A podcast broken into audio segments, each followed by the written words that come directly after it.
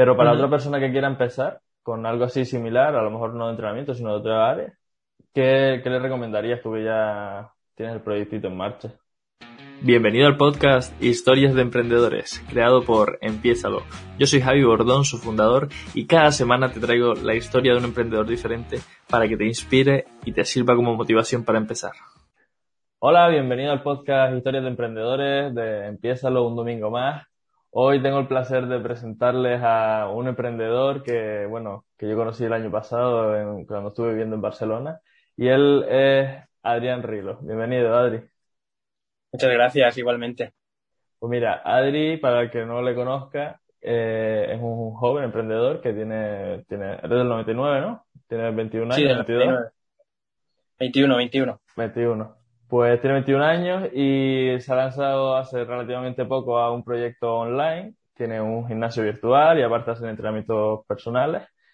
Y, y bueno, le traía para acá porque yo lo conocí el año pasado en Barcelona, como dije, estamos en la, en la uni juntos porque yo me fui para allá un año a estudiar y entablamos relación allí y justo este año me di cuenta que estaba emprendiendo con este proyectito y quería que trajera su historia. Así que nada, Adri, preséntate un poco y cuéntanos qué es lo que estás haciendo. Bueno, nada, como ha comentado Javi, soy licenciado en Ciencias de la Actividad Física y del Deporte en Barcelona. Y nada, me apasiona el mundo del entrenamiento, de la salud y tenía ganas de empezar así un proyecto grande y nos metimos manos a la obra y nada. Ahora os contaremos un poco todo. Cuéntanos si, si te parece, que- cuál ha sido tu recorrido, porque bueno, me dijiste que empezaste, que te uniste al proyecto en, en pandemia, ¿no? Y, y que, ahí todavía estabas en la carrera. ¿Cómo fue el- la transición de terminar la carrera y empezar a trabajar más a saco y tal? Bueno, yo siempre compaginé lo que es la carrera con otros trabajos, así como entrenador de fútbol, preparador, etcétera. Y después creo que era en tercero de carrera que empezó ya la pandemia, mediados de tercero finales. Ujú. Y nada, empecé ya con este proyecto a compaginarlo y desde hace un año y poco, un año y cuatro meses más o menos, que nada, sin parar con este proyecto y, y full focus en ello. Y es la primera vez que, bueno, dices que antes estuviste currando en otros trabajos y tal, pero es la primera vez que montas un proyecto tú por tu cuenta o ya habías emprendido antes? Sí, es, el- es la primera vez así más formalmente. Sí que había tenido algunos clientes, pero eran más personas conocidas que les hacía entrenos personales y demás. Pero así emprender de verdad, digamos, fue la primera vez. Qué bueno, tío. ¿Y tú crees que yo la verdad que hay una cosa que critico mucho a la uni? La verdad que en la Universidad de Barcelona se nota mucho más la vocación de los profesores y tal. Yo aquí en Canarias, aunque no todos, hay muchos profesores que son, que tienen ganas y tal y le ponen empeño.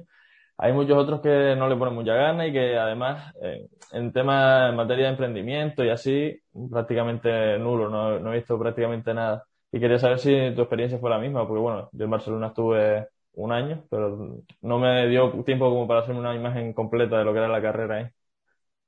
¿Qué año estuviste allí en Barcelona? ¿Qué asignaturas hiciste más o menos? Estuve el año de, de pandemia, estuve la mitad del año ahí y después me vine para acá cuando empezó el confinamiento. Y asignaturas, bueno, hice Snow, hice gestión de gestión, hice turismo, hice eh, teoría del entrenamiento 3 y 2 y 3 y, y algunas más así más de la, de la rama de la salud, no tanto de, de gestión. De gestión, o sea, yo gestión ya la había cursado aquí en, en Gran Canaria, pero cuando me fui para allá dije, bueno, ya como que tenía claro que me quería dedicar a esa rama, pues dije, voy a ver otro punto de vista, a ver cómo se, da ahí en Barcelona y la cursé otra vez. Pero que, que aún así, en gestión no se daba nada de emprendimiento prácticamente, sino más bien cómo gestionar un club, una, una empresa o tal, pero no montar todo el proyecto. No sé si ustedes tuvieron alguna otra asignatura que sí que lo, sí que se viera más así. No, bueno, asignaturas vinculadas al emprendimiento en sí son sobre todo en la mención de, de gestión, que es la en cuarto, tú puedes decidir pues qué mención quieres hacer y entonces los que hicieron mención de gestión sí que tuvieron más asignaturas como emprendedoría, etcétera, que son más de este ámbito. Pero en mi caso yo escogí la, eh, la mención de salud y en la mención de salud pues no, no son este tipo de asignaturas y van, mis- ma- van más vinculadas a lo que es cuidar la salud y, y el rendimiento, etcétera. y tal. Qué guay. Es que, o sea, eso es algo también que me chocó mucho porque cuando yo llegué ahí a Barcelona, dices eso, lo de en cuarto tienes el tema de la mención. Aquí en, en mi universidad no, o sea, en cuarto hay optativas, pero no hay como rama de la salud, rama de la gestión, rama de no sé qué, sino coges las optativas que hay, que además son, son cinco, tienes que escoger, o son seis o siete, entre siete tienes que coger cinco, o sea que tampoco tienes mucho donde elegir. Y, y yo dije, pues, pues la verdad que ninguna me llama como para lo que yo me quiero dedicar, sino simplemente para pasar por ahí. Y, No, mucha gente lo que hizo fue un mix de varias menciones y coges una asignatura de aquí, otra de allá y ah, ¿se puede hacer eso?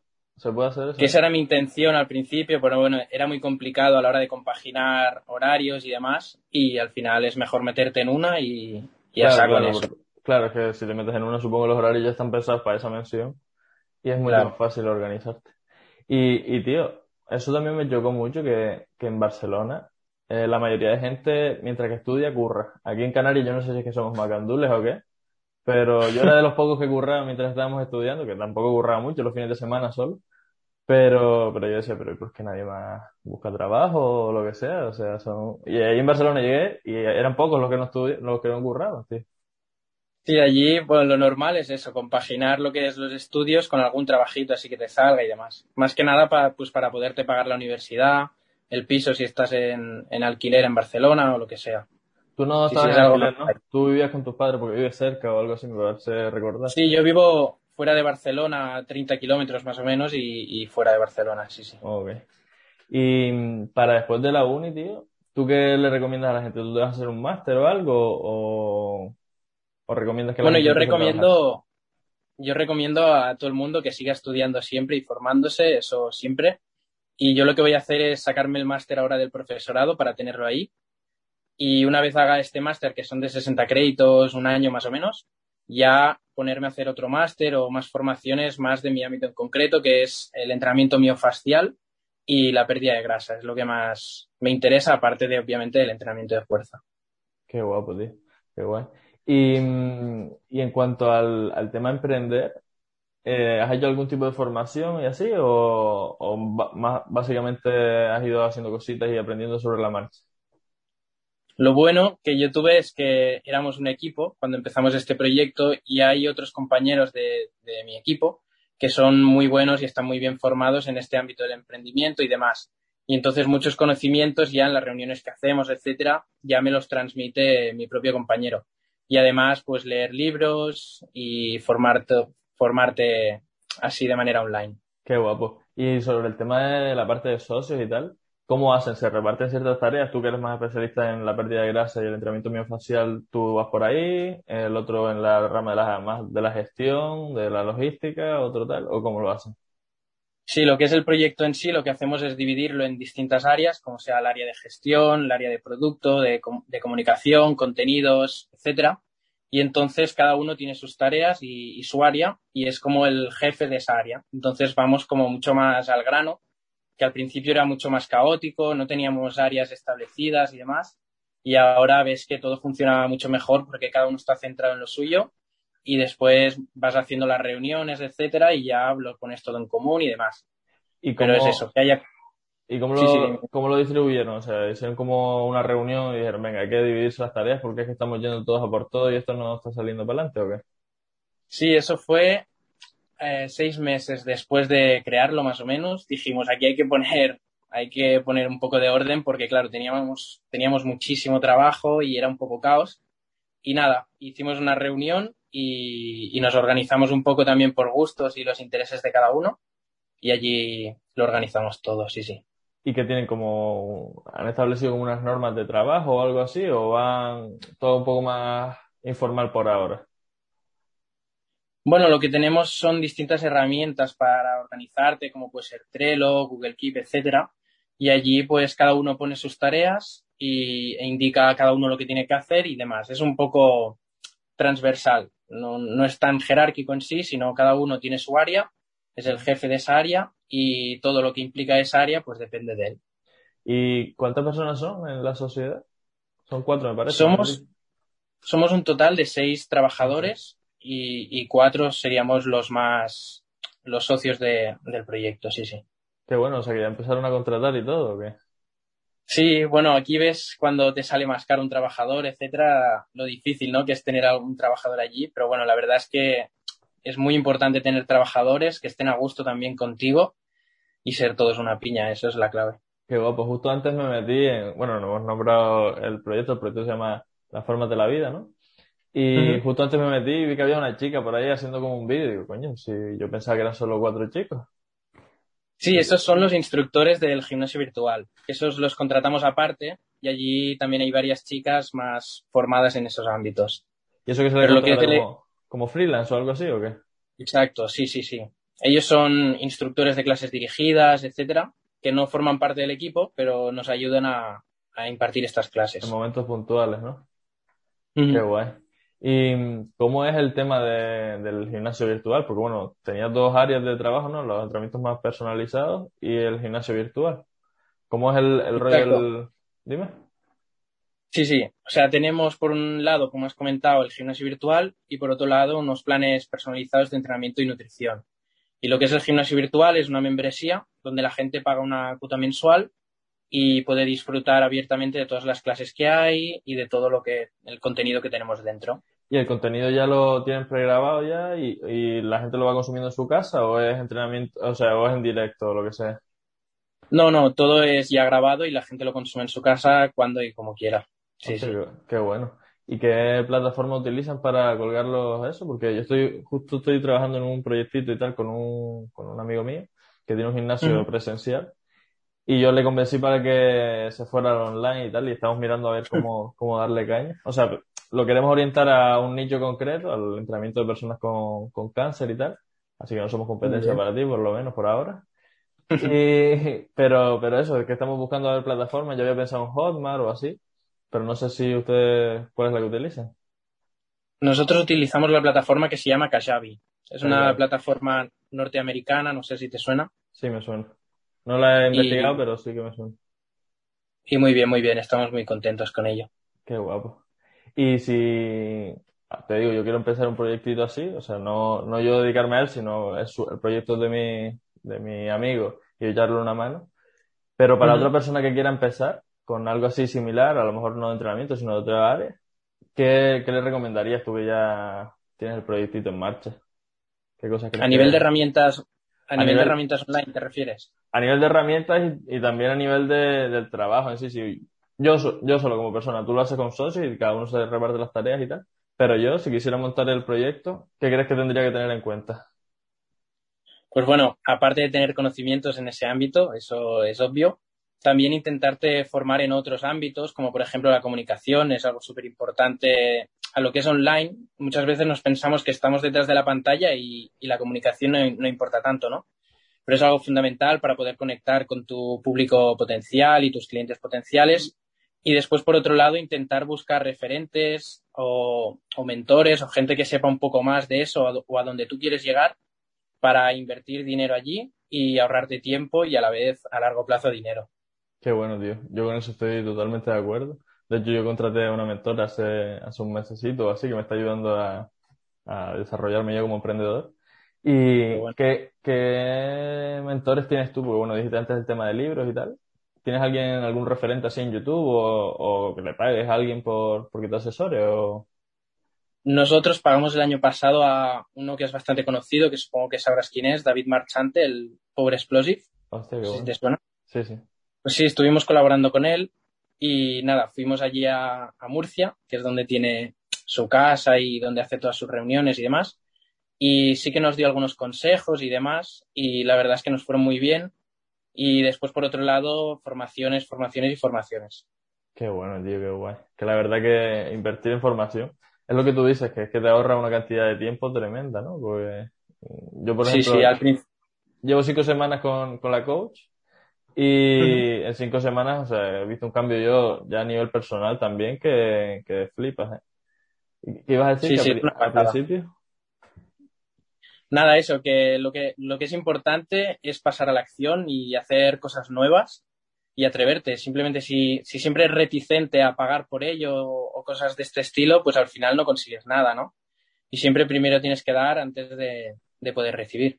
Tal cual, tío, tal cual. Es que estamos totalmente de acuerdo en este punto. Y mm, aparte de la formación, ¿hay algo más que, creas que, que es recomendable para la gente que empieza? nada, que tengan ganas, que tengan sus propósitos claros, su objetivo claro, y si eso lo tienes claro, para adelante y sin parar. Y también que no te importe un poco lo que digan los demás, porque claro, al final eres como el bicho raro, ¿no? Por decirlo de una manera, y tú estate centrado y a por ello, no hay más. Qué bueno, tío, que yo también al principio, o sea, yo sí que he montado otros proyectos anteriormente y tal, y me daba vergüenza el decir que estaba montando proyectos porque como todo el mundo buscaba un trabajo, buscaba no sé qué, buscaba no sé cuánto, yo estar creando algo era como, uy, qué vergüenza, ¿no? Qué, qué cosa más rara. Y ahora ya me quité de tapujos y todo y venga, a exponerme a las redes. ¿Tú, tú cómo Sí, sí. superaste la, la vergüenza o el miedo a esto? Yo al principio era un chaval bastante tímido, sí, sí, sobre todo en bachillerato y, y al principio de la universidad también. Pero bueno, al final te das cuenta que vida solo hay una y que no importa tampoco un poco la opinión de los demás y que tienes que hacer lo que te guste y, y ya está, Qué sin más. Y a nivel de sociedad, quería preguntarles, eh, ¿han hecho algún pacto de socios o algo así? ¿O simplemente cada uno sabe sus responsabilidades? Bueno, lo que tenemos es unos dividendos a finales de año, que supongo que sabes lo que son, Sí. que es los beneficios netos que te quedan, pues al final se reparten o se queda una parte dentro de la empresa y otros se reparten entre los, los accionistas o los que tienen socios de esa empresa, ¿no? Y nada, simplemente es apalabrado. Eso al final lo apalabras y hasta sí que es cierto que hay quien tiene que tener pues las acciones de esa empresa o, o más, más porcentaje de esa empresa, pero lo que son los dividendos es simplemente de palabra y ya está. Y, pero, mm, ¿ustedes cómo funcionan? ¿Tienen cada uno un salario mensual? Y aparte, al final de año, lo que dices de los dividendos se reparten. Cada uno tendrá su porcentaje, pero los dividendos se reparten al final de año. Y aparte del sueldo mensual. Exacto, sí, sí. Ok, qué bueno, es que esto es algo que veo yo en muchos emprendimientos y tal, que sobre todo al principio lo que dicen es, bueno, venga, vamos, lo que va generando esto nos lo vamos repartiendo y tal. Y al final yo creo que es un error porque no, no tiene un orden, no tiene tal, y a lo mejor un mes ganas eh, 10.000 euros y al mes siguiente ganas 1.000 y, y te ves que no, que, que empiezan a haber problemas, conflictos entre los socios y demás. No, siempre es bueno tener dinero guardado y ya en todo caso a final de año, si hay beneficios, ya se reparte. Y si no hay beneficios, pues a seguir trabajando y ya por el siguiente año. Qué bueno, tío. Y pues nada, estamos llegando ya al final del, de la entrevista, tío, y que, ¿Ya? sí, ya estamos llegando. ¿Se te pasó rápido o qué? Se me ha hecho cortísimo. Podemos seguir, bueno, tiempo que quieras. Ahora justo viene una, una parte que, que yo suelo cambiar los papeles y en vez de hacerte yo una pregunta a ti, que me la hagas tú a mí. Así que, venga, adelante, dispara. De- sobre Vale, lo que quieras, sobre algo que quieras saber sobre mí, sobre algo que creas que yo, yo te puedo echar una mano o lo que sea. Mm, mm, Pues a ver, en el proyecto que estás empezando, bueno, que ya llevas un tiempo en ello. ¿cuál es tu objetivo principal o, o a dónde quieres llegar con ello? Pues tío, mira, te ¿Cuál- explico. El proyecto, yo, o sea, a mí el- los negocios online es lo que creo que por donde voy a ir. Y yo había empe- ha empezado con, con una marca que quería englobar a los emprendedores en torno a una marca de ropa, porque a mí me gusta, o sea, no, no soy una apasionada de la moda, pero sí que me gusta la, la ropa y tal, y creo que, que las marcas que, que tienen como una identidad son, son lo Mm. mejor. Y entonces empecé eh, con el modelo de dropshipping, no sé si lo conoces, Sí, sí, sí. Pues con dropshipping y tal, bueno, print on demand, que es básicamente lo mismo pero con ropa, yo cuando tenía pedidos mandaba que me los imprimieran y tal y los enviaba. Y, y así. Eh, me di cuenta que, que tenía que crear una marca para que esto pudiera empezar a funcionar y, y dije, bueno, es que al final tampoco la ropa es de la mejor calidad porque no, no tal, no, no tengo los recursos por ahora para, para que esta ropa tenga las las características que yo quiero. Y, Adri, vale, es que se te había parado el vídeo. Sí, Sí. ya se te- ya se te- Sí, ya está, ya está. y, y entonces empecé, dije, bueno, mm, escuchando a un tío en YouTube, no sé si sabes quién es eh, Master Muñoz, que es mexicano, Sí, sí, me suena, me suena. pues escuchándolo y tal, decía que cuando empieza, cuando empieza, como no tienes recursos, lo que tienes que hacer es ofreciendo tu tiempo, ofreciendo servicios. Y entonces pues le di unas vueltas y dije, bueno, yo quiero ofrecer un servicio que sea para emprendedores, o sea, para ayudar a emprendedores. Y, y que a mí me, me, me guste. Y como yo ya he hecho varias campañas en, en Facebook Ads y demás, me planteé la opción de, de empezar con este tema. empecé a crear el podcast para, para crear marcas y a la vez eh, quería empezar a hacer la parte de esta, especializarme en Facebook Ads. Pero luego decidí, o sea, darle un acelerón al proyecto y contraté a la coach. Y hace un mes o así. Y entonces, pues, ahora le estamos dando una vuelta y al final el, el servicio que quiero ofrecer, que ya dándole unas vueltas y espero que este sea el definitivo, porque la verdad que me parece una buenísima idea, es eh, asesorar a emprendedores que quieran montar sus proyectos online, porque bueno, al final eh, yo ya he montado varias cosas, he montado blogs, he montado mm, otros e-commerce, aparte de este del dropshipping que te decía, he montado otros canales de YouTube anteriores que, que me da, lo que te decía, que me da vergüenza y no comentaba con la gente, pero bueno, ahí están creciendo orgánicamente y, y en la oscuridad. Y, y nada, y eso, o sea, básicamente va a ser esto. Mi objetivo va a ser eh, eh, ayudar a otros emprendedores a que creen sus proyectos. Eh, para crear marca estoy haciendo el podcast, que además creo que aporta valor a la gente, porque traigo historias como la tuya que, que pueden inspirar a mucha gente. A, mi colega, por ejemplo, que quiere montar un, una especie de gimnasio virtual también para, para personas con, con cáncer, pues le puedes dar una mano, ver que es posible, que tú lo estás haciendo. Aparte, eh, yo amplío mi red de contactos porque a ti ya te conocía, pero bueno, he contactado con otros emprendedores que, que no tenían ni idea de que existían y ni ellos tenían ni idea de que yo existía. Y, y así al final voy creando como una especie de comunidad en torno al mundo del emprendimiento que al final, por lo menos para mí es lo que, lo que me gusta, lo que creo que más valor aporta a la sociedad, porque si todos somos empleados, al final no hay empleos para todo el mundo. Y aparte que la proactividad y tal es, es algo que es fundamental para que avancemos todos como sociedad, ¿no? Que es algo muy así, muy...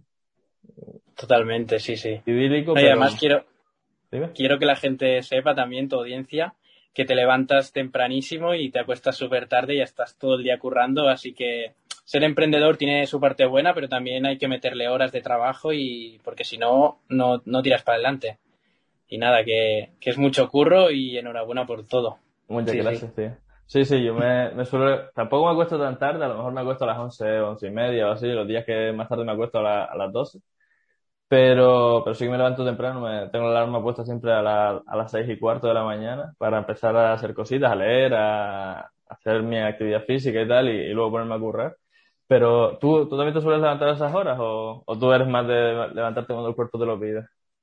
Tan temprano no, pero sí, a las siete y media, ocho, me pongo en pie, sí, sí. Bueno, cuando ya estoy así en universidad o, trabajando más presencialmente, sí que me levanto antes, pero ahora que estamos de vacaciones suelo levantarme eso, siete y media, ocho, y ah. ya arrancamos el día.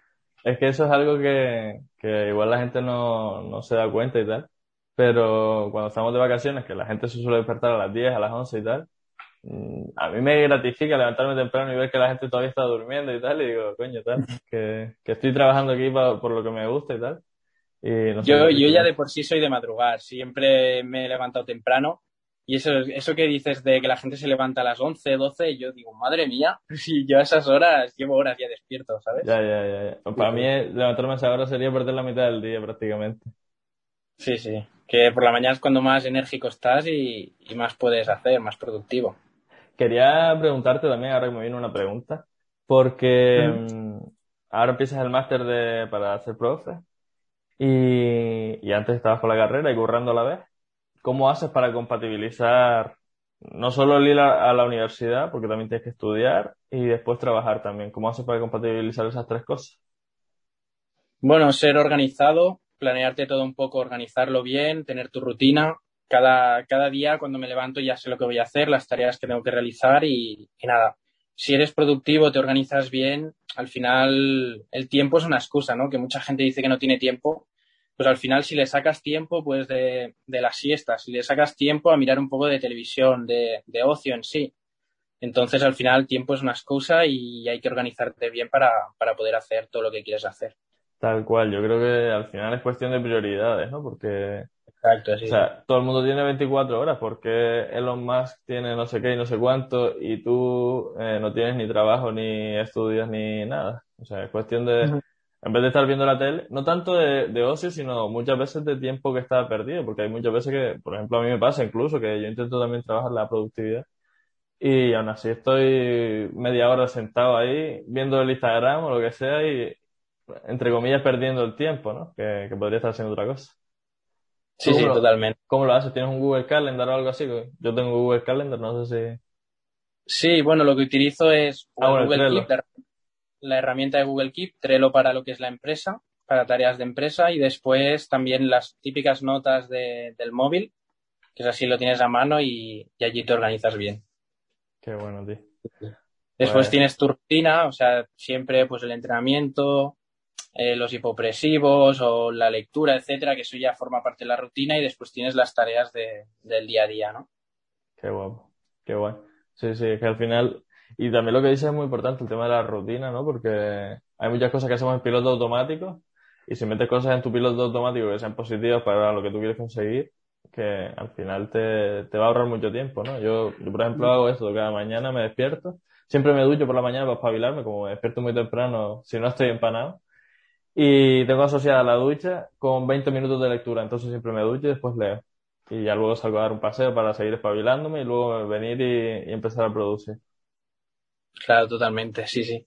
Yo en un piso que tengo también en la playa, allí lo que hago es me levanto, me tomo el café y me voy a andar. Estoy una horita andando por allí al lado de, del mar, que también te inspiras, te relajas y demás. Y después ya vienes, desayunas y ya a empezar el día.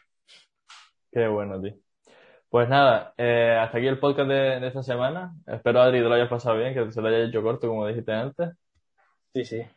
y nada, les dejo en la descripción, si lo están viendo en YouTube, o, en, o también en la descripción si lo están escuchando en Spotify, eh, las redes de, de Adrián y, y, de su proyecto de Transformas de la Vida. Y nada, vayan a echarle un vistazo a ver qué les parece. Si les gustó esta entrevista, les invito a que vayan a ver las anteriores también que he hecho con, o sea, dejo por aquí por las, por las tarjetas con gente también del sector de, del deporte, que ya he entrevistado, por si no sabías, a otros. Bueno, me parece que te pasé una vez el, el enlace a, a, un chico que había entrevistado también del sector del fitness online. Y. ¿Ya la... ¿La viste? Sí, la vi, la vi, la vi. Muy interesante también. Qué guay. Me alegra que te guste. Y nada, si es así, vayan a, a echarle, si les gustó esta entrevista, vayan a echarle un vistazo a las otras y, y vayan a echarle también un vistazo al canal de YouTube de, de de la Vida, que suben ahí contenido muy, muy chulo de entrenamiento y el entrenamiento es muy, muy importante para los emprendedores también. Bueno, Adri, muchas gracias. A ti, Javi, a ti. Venga, un saludo. Tío, un saludo. Hasta luego. Chao.